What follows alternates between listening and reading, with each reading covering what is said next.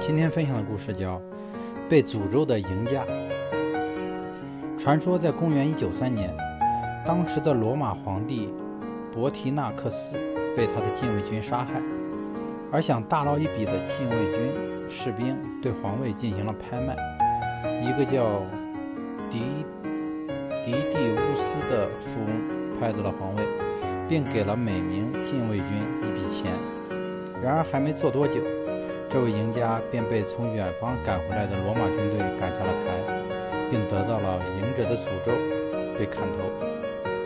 在今天的市场经济里，赢者的诅咒是说，在拍卖会中，拍卖会的大赢家夺标者变成了最大的输家的事常常发生，赢者好像被诅咒了一样。十九世纪五十年代，美国拍卖海底油田。当时夺标厂商的开价高达两千万美元，而事后估计油田的市场价值约为一千万美元。拍卖的夺标者不但没有实现了预期的收益，甚至还遭受了巨大的经济损失。日本三菱属下的房地产公司1988年以14亿美元买到了洛克菲勒中心，最终亏损高达8亿多美元。松下1990年以60亿、61亿美元之巨买到的环球电影公司，也在五年后贱卖给了西格拉姆公司。索尼还算幸运，收购的哥伦比亚电影公司尽管没有贱卖，但由于管理不善，到1994年其账面资产减值34美元。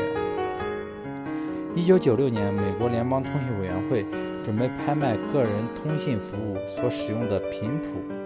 最大投标人 NetWave 个人通讯公司最终获出，最终胜出，获得了经营许可证，总支付了六十二亿美元。但是两年后，该公司只能以只能为他无法支付的账单而申请破产。NetWave 公司赢得了拍卖，却输掉了市场。经济学家们收集了大量真实的数据，验证了在任何形式的拍卖会中，赢者的诅咒都可能发生。而且，当拍卖的买家越多时，发生赢者诅咒的机会也就越大。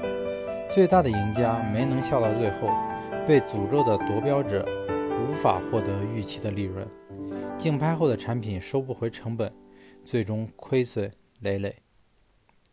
这是一种有趣的现象。心理学家和行为学家联合起来，试图搞清这些赢者被诅咒的原因。他们认为，这些赢者之所以被诅咒，来源于一种认知错觉，也就是一种精神作用，就如同泡沫产生的原因一样。在拍卖会上，为了赢得拍卖，你必须积极的出价，其他竞争对手会促使你不断的提高出价。拍卖价格在一浪接一浪的接一浪的高声高呼声中水涨船高。随着血压的升高和心跳的加快，赢者举起的手。变得越来越不理性了，过于自信放大了收益，缩小了风险，最终那个抑制不住自己情绪的举手者成了最后的胜利者。与此同时，赢者的诅咒出现了，他的投标价格已经远远高于真实价值了。在赢得拍卖的同时，他必将输掉利润。在主流经济学的大厦中，理性假设是最不可动摇的那块基石。人真的是理性的吗？赢者的诅咒就说明，人们并不会，并不总会理性的理解和判断风险。人们会，人们可能会规避微不足道的风险，但有时也会进行一些近似疯狂的赌博。在人性，在人类贪性的作用下，自以为做着理性的选择。其实完全是傻瓜决策，自己还蒙在鼓里。